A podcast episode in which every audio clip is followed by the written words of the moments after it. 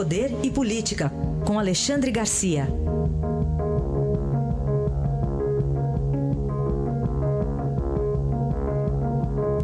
Alexandre, bom dia e feliz ano novo. Bom dia, feliz ano novo para você e para todos os que nos ouvem. Bom, vamos começar aqui falando já da expectativa de um julgamento importante envolvendo o ex-presidente Lula. Pois é, estamos praticamente há três semanas né, para esse julgamento no Tribunal Regional Federal do recurso do presidente Lula contra a, a, a sentença do juiz Sérgio Moro, eh, que o condenou a mais de nove anos de prisão por receber propina da OAS para o apartamento triplex de Guarujá.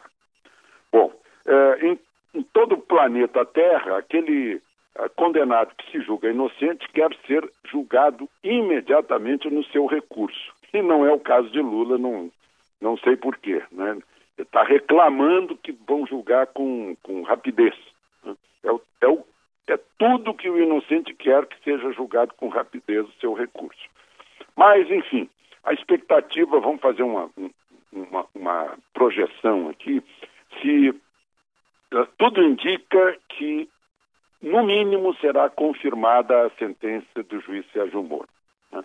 Se não for confirmada, se Lula for absolvido, será surpresa pelo histórico do, do tribunal. Ele sendo condenado, é enquadrado na lei da ficha limpa, que diz que não pode ser registrado como candidato, não, não se torna inelegível aquele que é julgado em segunda instância por um tribunal, eh, tribunal, né, e não por um juiz singular. No caso, uma turma uh, do, do Tribunal Regional Federal de Porto Alegre. Então, se tornando inelegível, isso não significa que ele esteja impedido de participar de campanha eleitoral. Né? Ele pode sim ser preso, é outra hipótese. Aí ele não participa da campanha. Mas ele pode participar da campanha e fazer como já fez com Dilma e com Haddad. Né? Apresentar um candidato, que o pessoal chama de poste, né? Ah, ele está na frente das pesquisas e tem, tem poder para isso. Uh, e já houve um caso histórico, aliás, mais de um caso, mas o primeiro caso mais marcante na política brasileira foi o caso do deputado Doutel de Andrade, de Santa Catarina, que teve o um mandato cassado e indicou a mulher dele, Lígia Doutel de Andrade, como candidata. E ela teve uma enxurrada de votos né, por causa disso. Então, há um precedente e essas são as hipóteses enquanto a gente espera a contagem regressiva dessas três semanas. Importante isso que você, é, que você ressaltou, né, Alexandre, que são tempos, prazos diferentes, né, porque tem a justiça Sim. lá do, da segunda instância federal e tem a justiça eleitoral, né? Pois é, a justiça eleitoral, pra, ele continua normalmente até que haja a manifestação da justiça eleitoral, eu acho que seis meses antes da eleição, o que vai dar em abril, né? Uhum. Pois é, os prazos são diferentes, então, não é, não é assim automático, né? Não. Bom, Alexandre, outro tema aí, o presidente Temer passou o fim de semana, virou o ano em Brasília mesmo com infecção urinária. É, ele ia passar um, um período de descanso uh, na praia, em instalações da Marinha, mas precisou desistir por causa do, da, do, do diagnóstico dessa infecção urinária, que é um incômodo uh, muito grande e muito comum como consequência do uso de uma sonda vesical, né? uma sonda para não para que ele possa descarregar a bexiga. Ele estava tendo retenção urinária. Ah, é consequência essa infecção é consequência do uso da sonda.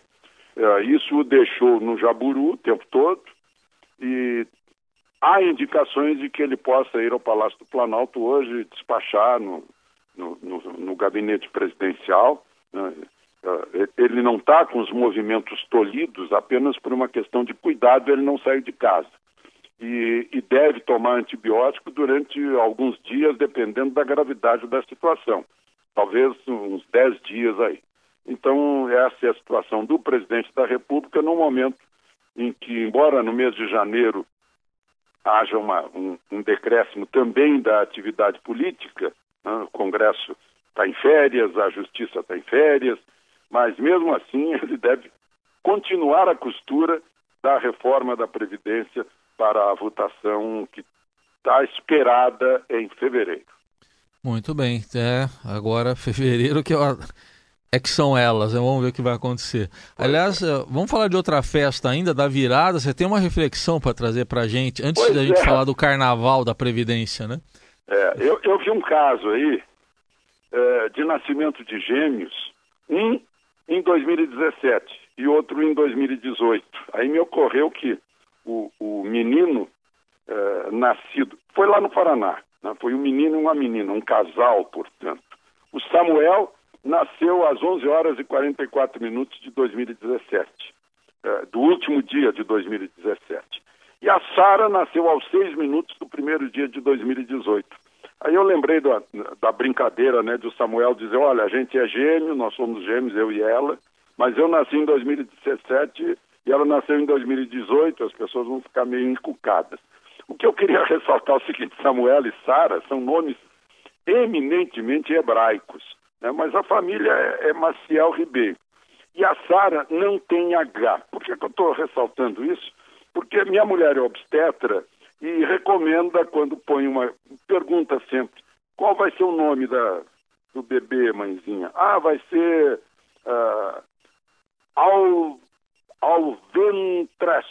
Eu disse, o quê? O que, que, é isso? Ele vai ter que uh, soletrar esse nome sempre. Né? Não faça isso. Põe um nome, um nome comum, um nome fácil de, de ser entendido. Né? Eu estou dizendo isso porque eh, nos nomes mais usados do ano passado, nós tivemos um Arthur com H, um Theo com H, uma Sofia com TH. Essas três pessoas vão passar toda a vida dizendo que tem H no nome. Então, é, não é o caso de Hugo, nem de Heisen, né? Ah. A, a, história de Hugo, a história de Hugo tem uma história boa do Ariano Suassuna, Sim. que pegou dois nomes esquisitíssimos antes, uh, antes do Hugo, né? uh, na hora que ele estava autografando livros, e as meninas tiveram que explicar que o nome tinha K, tinha Y, tinha letra dobrada, aquele inferno né, que a gente vê muito em futebol, em nome de jogador de futebol. Aí quando chegou a vez do Hugo, o Hugo ouviu aquilo tudo, ficou assustado e, e o Ariano perguntou, como é seu nome, meu filho? Hugo, H-U-G-O. Aí também não precisa. Aí mas, não, né? Mas são os pais que, que põem nomes, nomes esquisitos, é. com, com letras exóticas, e as pessoas são condenadas a passar o resto da vida a soletrar o nome. Né? Eu já tenho um sobrenome eu não tenho só Garcia, não, eu uso só Garcia, mas eu tenho que dizer que no meu sobrenome ah, há um, um, um nome alemão com dois Gs. é, é, o é seu tem dois Gs, né, Alexandre? Dois Gs no meio. Dois Gs. Dois Gs. Sabe que no meu caso, o, o, o, até os amigos do meu pai acharam estranho o meu nome, que falaram assim, não é Hussein, você não está errado. E ele falou que não, que era esse mesmo, que a, e não era um, um, nome comum nem lá no, na Síria, agora está um pouco mais comum. E a alegação dele foi que ele queria dar um nome que não estivesse nem na Bíblia e nem no Corão, para não ser identificado. Ah, olha só. É, foi essa a desculpa dele, mas enfim. Mas até é. hoje os amigos, não é Hussein, acham estranho. O, e o meu filho, que é Vitor, sem o C, a, Sim. o pessoal pergunta se tem o C no nome dele. Não tem o C, é Vitor é. sem o C. Eu tenho, eu tenho um tio já, já falecido, que é Victor. É. Mas, o, o é. enfim, os nomes bem hebraicos dos gêmeos, dos gêmeos de, do Paraná, né? Sim. E um Samuel nasceu em 2017. Cara, Shmuel. O, o, um nasceu em 2017, o irmão em 2017, a irmã em 2018, é isso? Exatamente. Imagina os dois brincando com isso, né? Eu disse, ah, nós somos gêmeos, mas só que eu sou de um ano e ela, ela é. é de outro. Vai ser para a vida inteira isso aí também, viu? Boa, Alexandre. Obrigado. Até amanhã, então. Até amanhã.